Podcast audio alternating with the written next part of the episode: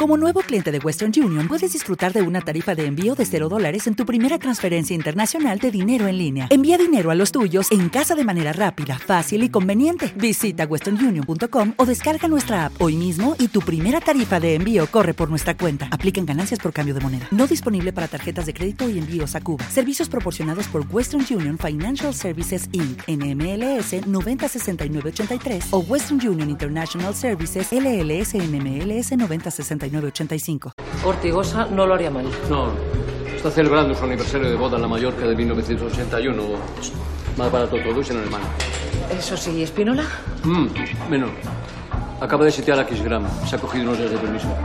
Pues no sé, tal vez si Pachino ha solucionado lo de su padre. Bueno, he hablado con él. Me ha dicho que está bien donde está. Le ha costado coger el sitio, así que no vayamos a estropear una cosa para arreglar otra. Además, al final, siempre aparece alguien.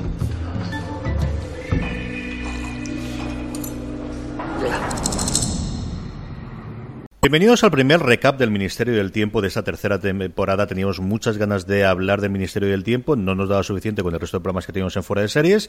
Y aprovechando que ahora ya tenemos el canal, hemos decidido que qué leche. Vamos a hablar después de cada episodio que, es que nos apetecía un montón. Y nos apetecía un montón, me apetecía un montón a mí y le apetecía un montón, que yo también lo sé, a Mon Suárez. ¿Cómo estamos, Mon? Pues muy bien, muy bien, con muchas ganas de hablar contigo aquí del Ministerio, que como nos gusta poco la serie, ¿sabes? Pues entonces todo lo que sea hablar de una serie que nos gusta, pues nos gusta mucho. A mí me apetecía mucho hacer un podcast contigo, tú ya lo sabes, y me apetecía mucho hablar contigo del Ministerio. Eh, Amos Suárez, evidentemente, lo habéis oído todos un montón de veces en función del tiempo. Por cierto, espectacular la entrevista con Nacho Fresneda en, esta vuelta de, temporada. ¿eh? Muchas gracias, muchas gracias. Para la semana que viene tenemos otra gorda también, pero todavía no lo puedo decir. la semana que viene no la comentarás entonces. Eh, si no, las dos personas que hoy fuera de series que todavía no estáis oyendo los funcionarios del tiempo, buscarlo en vuestro reproductor de confianza y lo tenéis ahí. Todo, eh, la discusión mucho más larga de lo que nosotros pretendamos hacer aquí con estos pequeños recap del Ministerio del Tiempo y en concreto en el primer episodio, como os digo, la entrevista a, mi gran ídolo que es Nacho y Fresneda. ¿Para qué te voy a negar? O sea, ese es lo que yo quiero ser de mayor en Nacho, lo tengo más claro que el agua. ¿eh? Es que aparte de ser buen actor, es que es un tío encantador, pero no es, no es, es que es verdad, o sea, es que es maravilloso. O sea, además, cualquier cosa que necesites, él está ahí y es, es encantador. Y le encanta la serie, le encanta la gente que, seguimos la serie y todo, o sea, todo es maravilloso. Y si como me, me apetecía hacer el programa, ¿qué os voy a decir con Marichu Lazabal, lo más dicho? ¿Cómo estamos? Muy buenas noches. A Marichu le hemos traído, primero que todo, para que nos dé envidia, porque ella estuvo en la premier y pudo ver el episodio dos semanas antes que el resto de la humanidad. Si es cierto que has tenido que estar mordiéndote la lengua un montón de tiempo, porque mira que yo le he tirado, Mon, de verdad que no me lo voy a mentir, y no ha ido forma que me contase absolutamente nada hasta el día de hoy, ¿verdad que no, Marichu? No, y fue además una gozada, fue un estreno por todo lo alto en el liceo, y fue, fue por la puerta grande, vamos. Muy bien, fue muy chulo.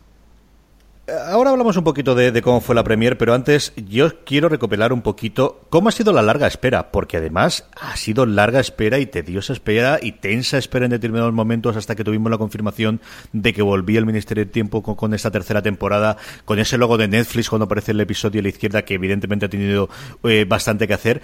Maricho, ¿cómo quedaste tú con la segunda temporada? ¿Cómo has seguido esta larga serpiente de verano, otoño, invierno? Porque al final nos hemos llevado un montón de meses de la renovación. ¿Y qué expectativas tenías? Ante esta tercera temporada antes de plantarte en el liceo para verlo con tantísima gente como viste la premier? Yo tuve una ventaja y es que la segunda no la pude seguir en su momento, entonces yo en mi cabeza cuando la vi más tarde pensaba, perfecto, porque así empalmaremos con la tercera. Con lo cual lo he llevado aún con mucha más ansiedad, porque en mi idea era, ah, pues yo muy bien, acabo la segunda y en 15 días me pondrán ya la tercera. Entonces llegué al punto de todas las mañanas mirar el Twitter del Ministerio del Tiempo a ver si por fin daban la noticia. Y nada, mi gozo en un pozo, efectivamente. Luego, además, claro, cuando ya hicimos la presentación en el liceo, mi idea ya era de, bueno, pues esto ya está hecho. Una vez se hace el preestreno, bueno, y a la semana que viene tenemos todos el ministerio, ¿no? Pues no. En fin, agónico, agónico. Mon, tú que además tienes relación con ellos haciendo el podcast y eh, estando en presentaciones en las que has estado con ellos, yo recuerdo la charla que diste con, con Pablo Lara, el responsable de Transmedia eh, de ellos en, en, Málaga en las últimas jornadas de podcasting. Eh, tiene que ser complicado, ¿no? El, este y además lo que te hayan contado y que no puedes decir nada y apoyarles y, y complicada la vuelta, ¿eh? Hombre, a ver, es que hay cosas, hay cosas que evidentemente sabes que no puedes contar y, hay cosas muy raras luego que han pasado, ¿eh? O sea, porque por ejemplo, eh, mm, yo recuerdo eh, cuando salió la primera fecha, que era el 15 de mayo, si no recuerdo mal, em, salió porque lo, lo, comentó lo comentó uno de los de, de, los funcionarios del tiempo con, con Javier Olivares, en, de hecho fue creo que fue por Twitter, y él le dijo sí, sí, es el 15, y luego ya era que no, luego que sí, luego que no estaba confirmado. Es todo como muy raro, porque yo creo que había como una especie de una fecha que estaba preparada, algo pasó, lo cambiaron, y no sé, fue, fue, todo un, yo creo que es un cúmulo de despropósito bastante considerable, que bueno, eso ya ya es otra historia de, de, lo que va antes ahora, de cuánto tardado en sacar la serie, no sé. Yo ahí, ahí veo cosas raras de, por parte de Televisión Española, pero bueno, como no se sabe tampoco los entresijos de, de la serie, tampoco podemos hacer demasiadas especulaciones. Era fecha eh, avisada hasta el punto que yo recuerdo que en el Serializados, eh, al final de la intervención de Olivares, directamente se le preguntó, bueno, el estreno es el 15 de mayo, ¿verdad? Javier Olivares dijo que no con la cabeza, no verbalizó nada, pero quiero decir, en público ya se habló de esa fecha concreta. bueno, pues así hemos estado todos esperando el estreno, claro, mordiéndonos las uñas. Hemos tenido dos momentos previos al capítulo y nada, dedicamos dos minutitos por, por lo que comentaré, pero sí que Maricho escribió además como fuera Premier en Barcelona, pero eh, recuerda echar la vista atrás y ¿qué, recuerdos te quedan a día de hoy todavía de, que, hace ya un mesecito desde cuando fue la Premier, Maricho? Eh, yo creo eh, dos momentos. Uno cuando empezamos y entraron todos uno detrás de otro en el liceo. Es que además es un sitio como el liceo, que es un sitio que impone muchísimo y verles a todos subidos encima del escenario del liceo entre cachondeos, la gente vitoreando. Es, el liceo con gente con camisetas frikis vitoreando ya fue una escena para ver.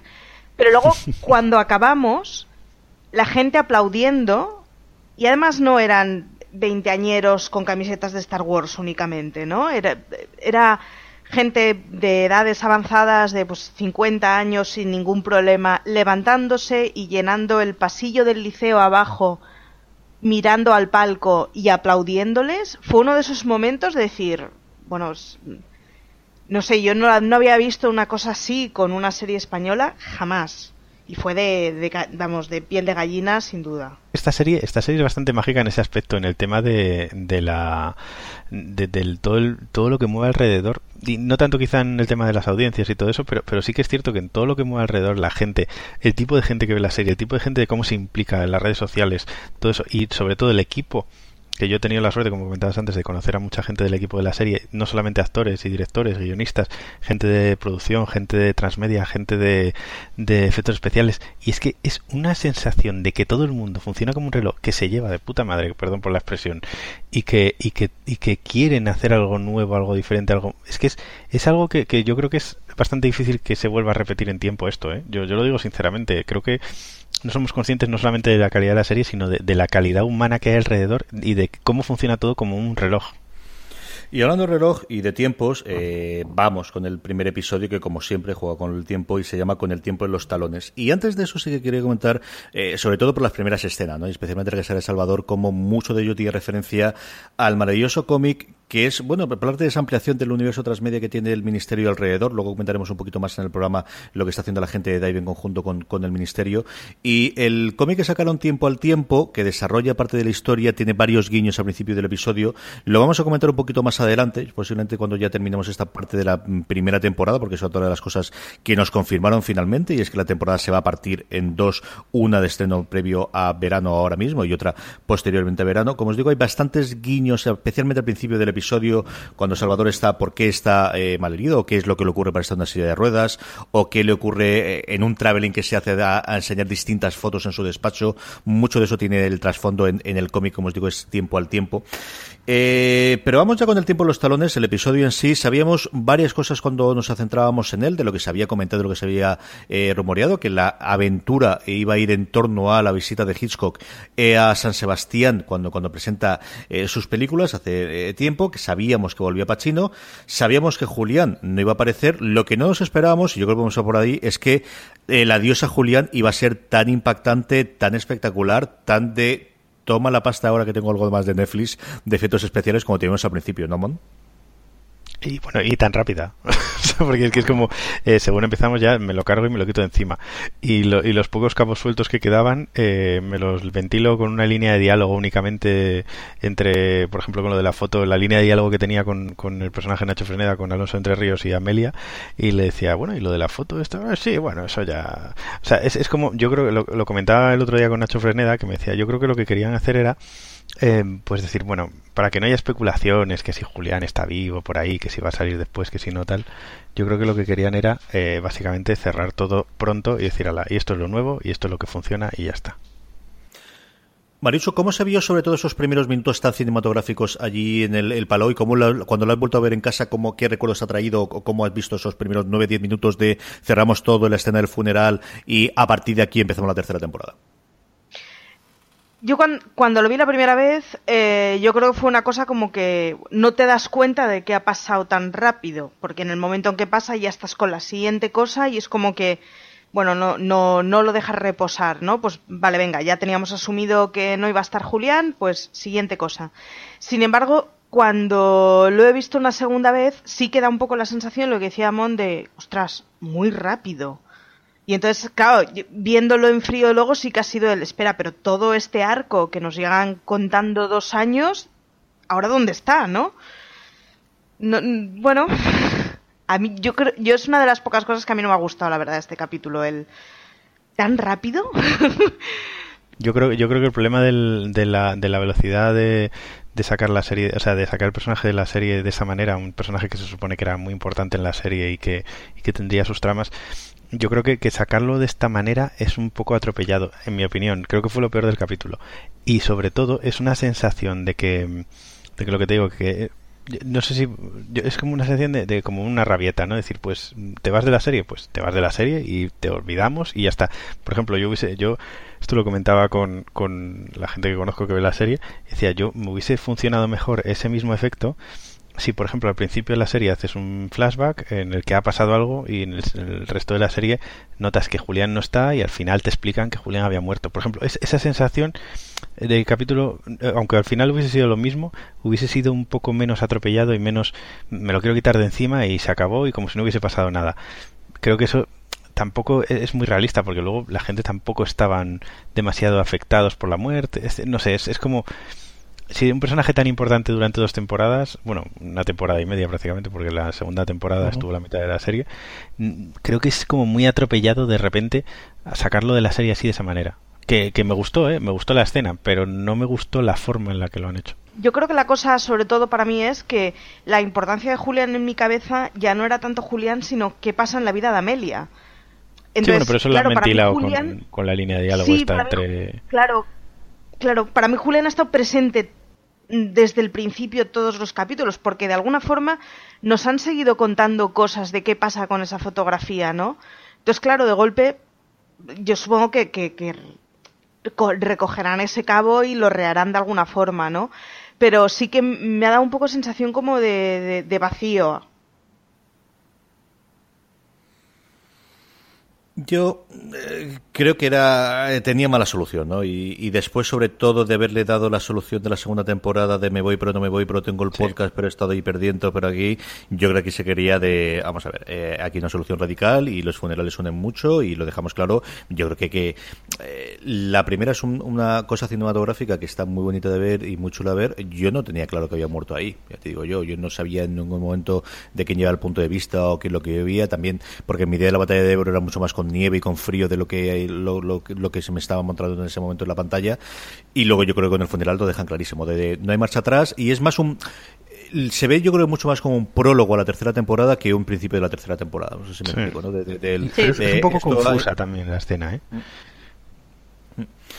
En fin, eh, el caso es que ya no tenemos a Julián, lo que sí tenemos es una nueva aventura, inicialmente de una patrulla reducida a dos, pero eh, con la incorporación, o mejor dicho, porque Pachino pide ayuda a un Pachino que nos lo encontramos mmm, con novia nueva que no sabemos exactamente qué es lo que ocurre, que se va desarrollando y la historia central, la historia de la patrulla, que retoma, yo creo que parte que sí teníamos en la primera temporada, pero especialmente en la segunda, de ir a este tema de vamos a buscar una organización chula, vamos a buscar una serie de homenajes, vamos a buscar que cada episodio tenga entidad propia y tenga su serie de guiños y aquí nos vamos a esa San Sebastián del franquismo, nos vamos a los años 50, vamos a tratar de hacer eh, guiños a la cinematografía de Hitchcock y, hacemos un episodio en el que de alguna forma intentemos que sea mm, Salvador lo dice, ¿no? Más que es que Salvador busque el tercer integrante, ahora que no está Julián, sea Pachino el que quiera reintegrarse en la, en la, en la patrulla.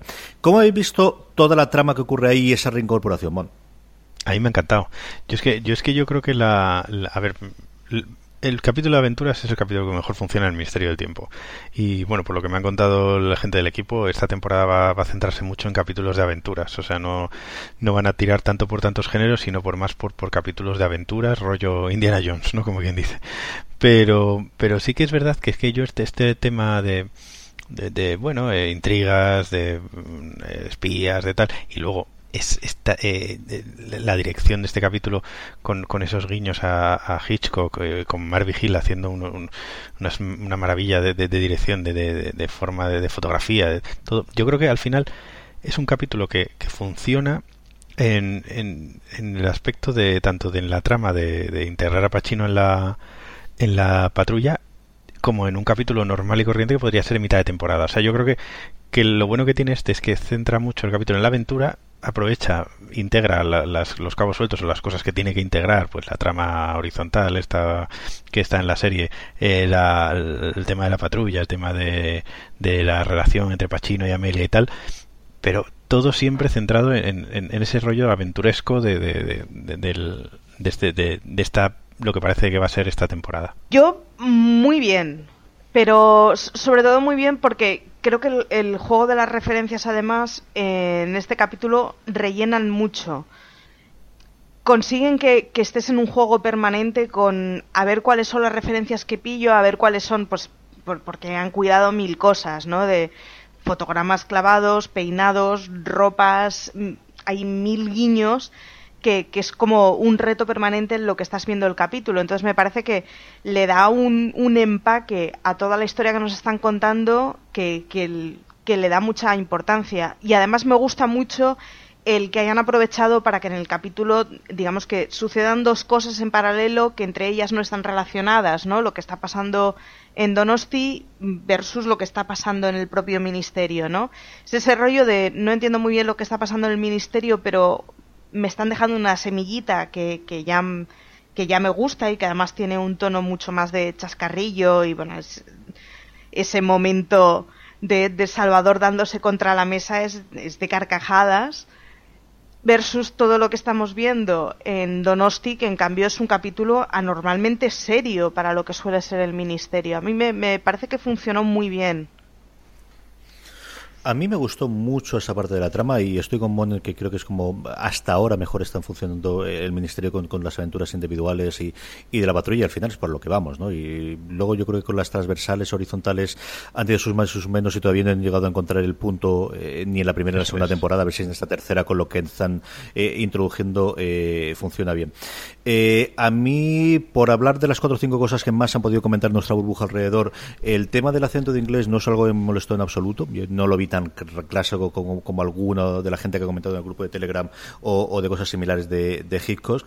No es una cosa que me, que me afectase demasiado. Yo creo que, que, que en general estuvo eh, correcta y bien y sin, sin problemas. Y se nota, pues eso, que, que, que Aura Garrido habla mucho mejor inglés. Bueno, pues ¿qué lo vamos a hacer? O sea, cada uno funciona como funciona para estas cosas. Y a mí sí que hubo momentos en los cuales, eh, no sé si fue en este guion, espero que no sea el resto, hay muchos de los momentos eh, de Nacho Fresneda, ¿no? De, de, de, de lo, el típico, y hablando por la seriedad que está comentando. Hey guys, it is Ryan. I'm not sure if you know this about me, but I'm a bit of a fun fanatic when I can. I like to work, but I like fun too. It's a thing. And now the truth is out there. I can tell you about my favorite place to have fun. Chumba Casino. They have hundreds of social casino style games to choose from with new games released each week. You can play for free anytime, anywhere and each day brings a new chance to collect daily bonuses. So join me in the fun. Sign up now at ChumbaCasino.com. No purchase necessary. BGW. Void were prohibited by law. See terms and conditions. 18 plus. hemos dicho ahora mismo, en el que quizás se fuerza demasiado el chiste de desconocimiento cultural. Que hombre, estaba bien para la primera temporada los, pres- los tres, cuatro primeros episodios, pero ya se supone que este hombre lleva un poquito de tiempo en nuestra vida actual, ¿no? Entonces, comprendo cosas que pues, que le hablen de cosas de los 80, de cosas de los 90, pero cosas de día de hoy yo creo que hay demasiados momentos en los que se fuerza el chiste, que no me parece mal, pero hay momentos en los que a mí sí me resulta algo un poquito más cansado. Yo es cierto la referencia de Hitchcock, a mí Hitchcock me gusta sin pasarse, entonces las cuatro o cinco más evidentes sí que las cogía, el resto no, cosa que creo que también dice eh, mucho a favor de- del episodio, ¿no? De, de tienes un porrón de habrá algunas que cogerás, otras que no cogerás, pero no funciona mal. A mí lo que sí me gustó mucho del episodio, y con esto podemos enlazar con lo que es la aventura transversal, es esa duda que hace explícito un momento dado Salvador de eh, cómo todo esto era un proyecto para eh, poder eh, m- eh, mover eh, el régimen de Franco y cómo el ministerio tiene que salvaguardarlo. ¿no? Y es una vuelta, si es cierto, al, clásico de si fueses al pasado matarías a Hitler y no puedes cambiar porque no puedes pasar al cambiar el pasado. Me parece una separación lo suficientemente dura y con todas las problemáticas que siempre vamos a tener en España cuando vayamos a temas de la, del franquismo y de la dictadura, que creo que está bien presentada, que creo que te da recorrido durante toda la temporada y que de hecho al final del episodio nos da esa entidad, ¿no? De al final esa trama que pensábamos que era independiente tiene relación con esa persona del Wallman que va dentro del ministerio, Mon. Sí, sí, totalmente. A ver, eh, yo estoy totalmente de acuerdo contigo. A mí esa, esa parte de... Hombre, es verdad que lo de Nacho Fresneda, lo comentabas de, de sus chistes y tal, pues pues bueno, pues eh, a ver, es verdad que está un poco forzado. Lo que pasa es que yo ahí, que yo ahí jugaría más con el hecho de que ahora no haya nadie del presente en la patrulla. Es decir, que Julián era el enlace con el presente del principio de la serie, que, que funcionaba al principio, porque claro, teníamos que, que, anclar la serie con, con la realidad, pero ahora ya no está. Entonces ahora ya tenemos a uno de los 80, a otro del siglo XVI y a otro y a otra del siglo XIX. O sea, yo, yo bueno, al principio del siglo XX. Pero mm, pero claro, eso, eso, eso, es un punto que puede dar mucho juego, ¿eh? porque aunque sí que es verdad que llevan años, o sea, un par de años ya en teoría en, en, el presente, eh, sí que sí que da juego, debería dar juego ese de pues cosas que han pasado después de los 80 nadie las ha vivido. Entonces, es- son cosas que, que, que está que eso se- sí que puede haber. Y luego lo que comentabas tú de, de cómo planteaban el hecho de que la historia hay que salvaguardarla, aunque salvaguardemos parte mala de la historia eh, está muy bien presentado en este capítulo y, está muy bien explicado de esto se hace así porque sí y, está y está muy bien. Y yo creo que que en eso juega mucho la serie pues eso es una serie de cultura pop que que, las referencias es parte de la serie la gente que se queja por eso pues no sé es como quien se queja de que es una serie de que es que hay viajes en el tiempo como decía Nacho Freneda en la entrevista que le hice el otro día de que hay gente que se queja de que en la serie hay muchos viajes en el tiempo creo que no sé que no sé qué serie está viendo. Entonces claro son cosas que dices vamos a ver es que yo lo que quiero es eso yo lo que quiero es que me hagan cultura pop. Yo cuando veo Doctor Who me encanta cuando hacen referencias de todo tipo o sea no sé, son, son cosas que, que, que dices, hombre, si veo este tipo de serie, pues quiero eso. O sea, es que, a ver, eh, también es verdad que este- esta serie lleva sobre análisis. Es lo que esta serie se mueve tanto en redes sociales que todos sobreanalizamos la serie, todos eh, buscamos el más mínimo fallo, pues el, el- el, eh, lo que comentabas tú antes de, del acento de Hitchcock, pues hombre, sí, a ver, daba un poco el cante. Pero es que el actor lo estaba haciendo muy bien y la caracterización está muy bien. Y es que a mí no, no me sacó de la, de la trama, para nada. O sea, es que yo creo, yo creo que, a ver, tiene sus pros y sus contras y también es verdad las limitaciones que tiene, pero me parece, este capítulo me parece bastante, bastante, bastante redondo. De hecho, para mí es, creo que no es el que más me ha gustado, porque más me ha gustado es, el capítulo de presentación de Pacino, que también estaba dirigido por Mark Vigil, el, el con esa escena de los espejos final. Y, y este, y este probablemente es el segundo capítulo que más me ha gustado de la serie. ¿eh? Maricho, ¿cómo has visto tú toda la trama del ministerio, estos obreros que tenemos allí que no sirven para hacer los cascarrillos, pero sobre todo el, el- la presión inquietante del Wallman? Mira que han hecho el Wallman, era un, cacharro que guardaba yo en mi corazón y van a hacer odiarlo a estas alturas del partido. ¿eh? Sí, sí, luego además, claro, es, ha sido justo un momento, unos meses que es como, joder, ya, ya sé que es un, no, no, no, hay, no tiene ningún tipo de relación, ¿no? Pero salimos todos, me acuerdo del preestreno, en plan, bueno, esto es otro por 13 razones, o qué está pasando este año con los Wallmans en la televisión en prime time, ¿no? Pero, pero sí, yo creo que, que mm, toda la trama del ministerio puede funcionar. Tiene un, tiene un rollo, además, no sabemos exactamente quiénes son, de dónde vienen, qué hacen, ¿no? No sabemos qué ocultan, no sabemos qué relación tienen con los años de Donosti. Yo creo que está muy bien, porque en, toda la trama que habíamos tenido el año pasado con los estadounidenses y los viajes y el, problema de salud que generaba los viajes que hacían los estadounidenses. Yo creo que es una trama que, bueno, podrán seguir explicando alguna cosilla. Pero bueno, es un poco lo que es. Pero está bien que abran otras cosas, ¿no? No solo el mundo es el ministerio en España. Yo creo que está bien. Y en un momento en que se están planteando el empezar a abrir, pues, pues eso, capítulos con aventuras que no tengan solo que ver con España, me parece que está bien. En general, que abran miras a, bueno, a que la cosa se haga un poco más compleja. Sabemos un poquito de por dónde van los tiros porque es cierto que, Javier Olivales, especialmente en las entrevistas, ha estado hablando de las sociedades secretas. Y a mí esto me recuerda mucho a las películas de Marvel y DC. Y es que llevamos mucho tiempo, hoy precisamente leí un artículo como no han tenido un buen eh, malo o un buen villano las películas de, superhéroes desde que tuvimos a, a Heath Ledger haciendo de Joker. Y no sé si era tan exagerado, pero yo sí echo de menos un malo maloso, malo de final de pantalla, malo de toda la temporada, a la altura de lo, de lo que sea el ministerio, ¿no? el enfrentamiento al ministerio y creo que hemos tenido destellos, hemos tenido momentos, pero a mí me parece que no hemos llegado a tener nunca nadie eh, con ese cariz, sobre todo para esa trama transversal que sabemos que van a querer hacer esta tercera temporada, ¿no, Mon?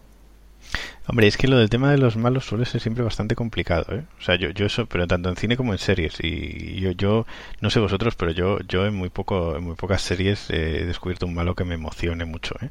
Excepto las series en las que los malos son los protagonistas, como Breaking Bad, por ejemplo. Pero, pero si tú, si tú realmente vas a la parte del ministerio, yo, yo creo que sí que ha habido algún villano menor que estaba bien. Por ejemplo, el personaje de Marsaura, que no, era villana del todo, pero bueno, era un poquito así, un poquito, digamos, cabroncilla. Pues ese personaje a mí no, me disgustó en, el ministerio. Hombre, es verdad que el tema, por ejemplo, de de los de los americanos de, del año pasado pues creo que, que flojeó bastante al final pero es que realmente yo creo que el ministerio no, no sé si quiero que haya una trama muy elaborada alrededor, porque yo creo que eso al final va a lastrar la serie, va a lastrar la serie a que, a que acabemos con, con tramas abiertas y que esta serie todos sabemos que, que no cada temporada es, es, pues, es la última casi siempre. Y, y, que, y, que, y que yo no quiero que la serie acabe con tramas abiertas. Yo creo que yo quiero que la serie termine cerrada cada temporada y si conseguimos hacer hasta que no se sepa realmente si la serie va a seguir o no y que, y que si conseguimos otra temporada, pues que se abra otra, porque realmente es que a mí lo que me interesa son los capítulos autoconclusivos, o sea, no, no es una serie que me interese, no es un perdidos, no es un, no, es eso, yo lo que quiero es, es eso, es una, es una, es pasármelo bien cada semana, básicamente. Yo creo que para ahí sí que no, me da un poco de miedo la trama de este año, porque la veo como muy parecida a la del año pasado, de momento, pero bueno, solamente he visto un capítulo, o sea, vete tú a saber cómo, cómo termina esto. Eh, vamos a comentar un poquito desde el episodio que, o lo que sabemos que vamos a ver la semana que viene, pero antes de que pasemos a eso, ¿alguna cosa de este episodio que se haya quedado por comentar? ¿Alguna referencia, alguna curiosidad, algún momento que os gustó especialmente? Maricho, empezamos contigo. Yo no, me lo perdonaré si no barro para casa. Por favor, mirad quién era Nicolás Pradera. Y los chipirones de Giscot echarle un ojo, por favor, y aprovecho para recomendar a echarle un ojo al recetario de Nicolás Pradera, que es mm, junto con el de la Marquesa para ver eh, y un par así que tenemos patrios, de lo mejor que se puede haber en la biblioteca de cualquier casa. Si no hago la falca de, spam para, para mi gremio, creo que me, lo, me arrepentiré, así que echadle un ojo. Puede haber comer chipirones. Ya, a mí este capítulo lo que más me gustó, eh, bueno, a mí el punto que yo estaba solo, porque a esas horas ya suelo estar solo ya viendo la televisión en mi casa, y, casi me levanté y todo a, intentar hablar con, conmigo mismo, eh, fue, fue el, homenaje a, la soga en ese plano secuencia en el, cine, que me encantó, me encantó, me pareció maravilloso. Fíjate que yo no soy muy fan de los planos secuencia, porque creo que es un recurso demasiado utilizado últimamente y que la gente sobrevalora, pero, pero me encantó, me encantó esa escena, la escena del coche, o sea, toda la escena, quizá la que menos me gustó, el homenaje a, Psicosis, o sea, que era demasiado previsible. O sea, en cuanto ves una, ves una cortinilla y dices, vale, va a salir un tío con un cuchillo, hombre, no me lo, ya me lo estás contando.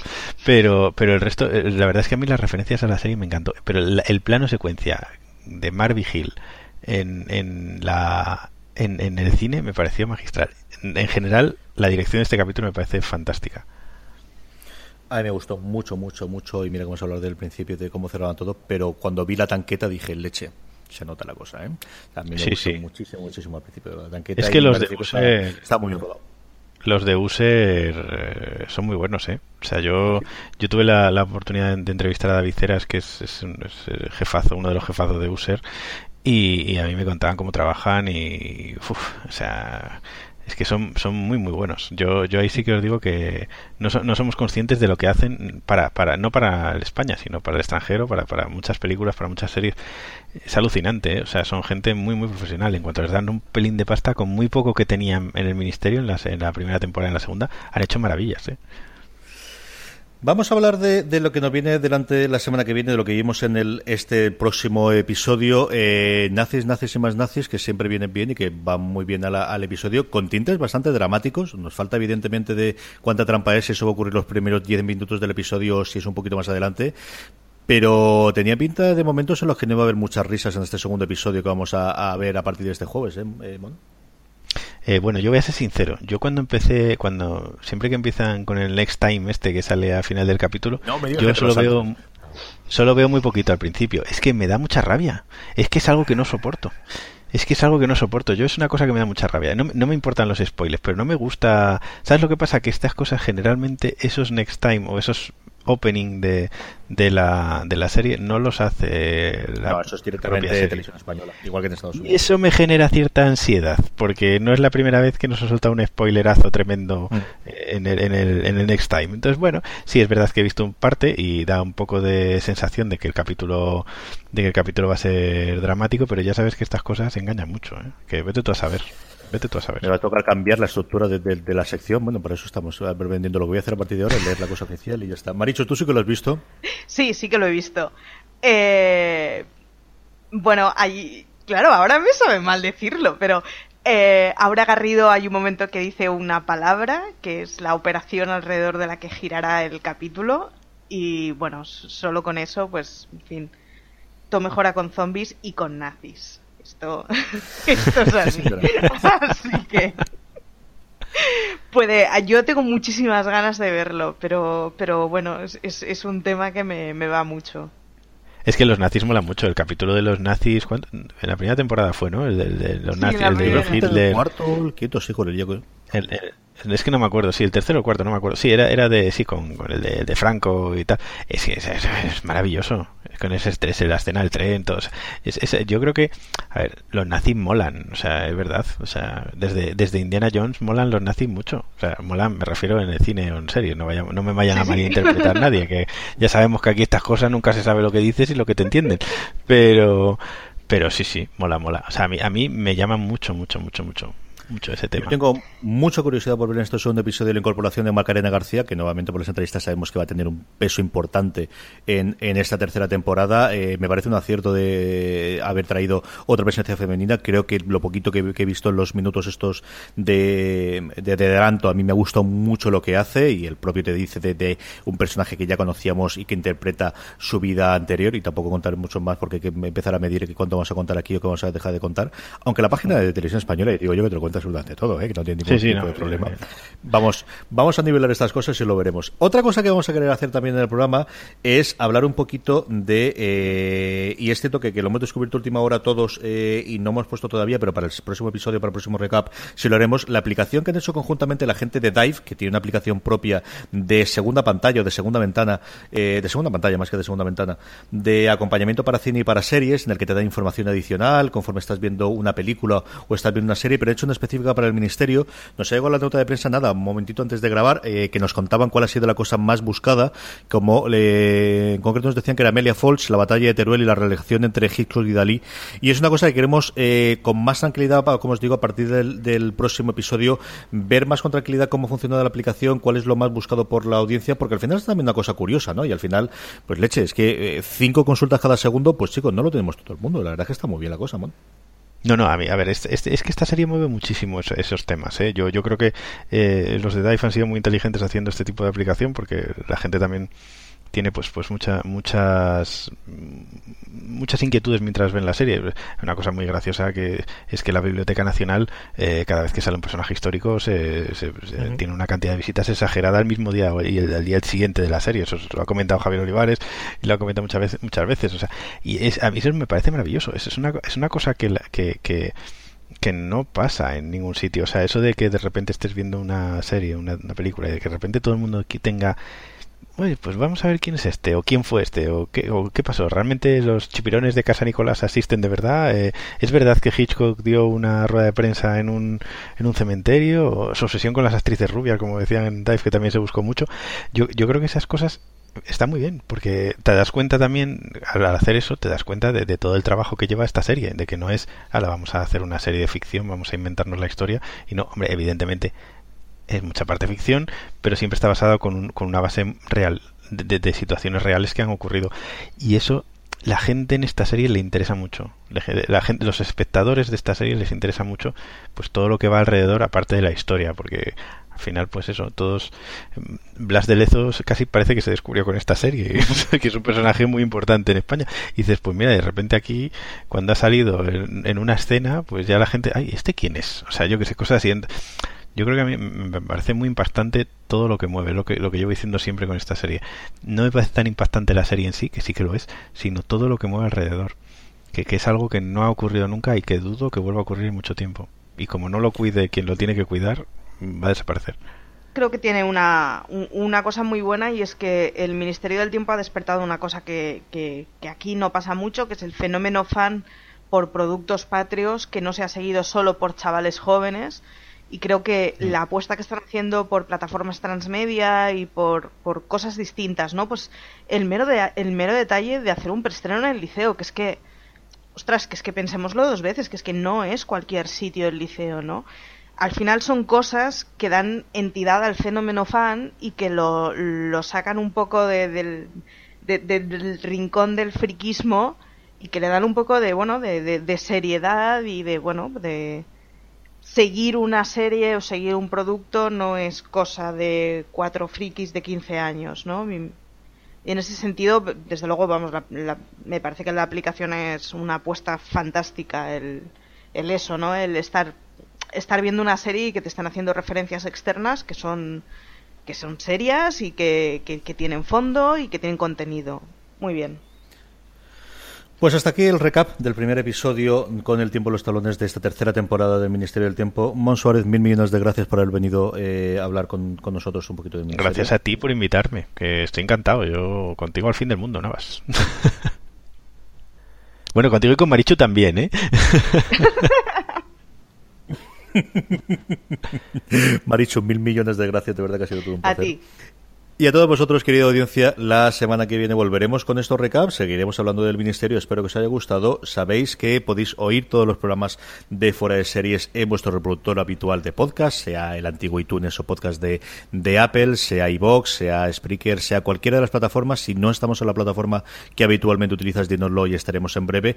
Como os decía, aquí ha llegado el, eh, este primer recap de eh, la tercera temporada del Ministerio del Tiempo. Gracias por habernos escuchado y recuerda, ten muchísimo cuidado y fuera. Ahora, si me disculpan, tengo cosas que hacer.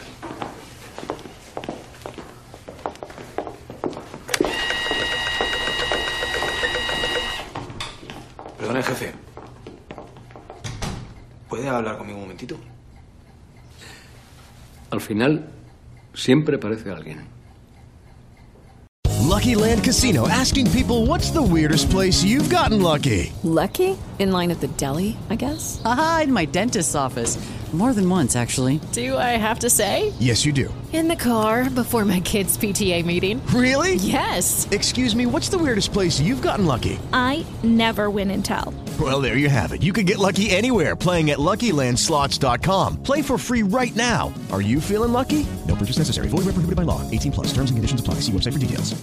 ¿Te preocupas por tu familia? Entonces, ¿por qué darles solo huevos ordinarios cuando pueden disfrutar de lo mejor? Eggland's Best, los únicos huevos con ese delicioso sabor fresco de granja, además de la mejor nutrición, como 6 veces más vitamina D, 10 veces más vitamina E y 25% menos de grasa saturada que los huevos regulares, además de muchos otros nutrientes importantes. Así que, dales los mejores huevos. Eggland's Best, mejor sabor, mejor nutrición, mejores huevos.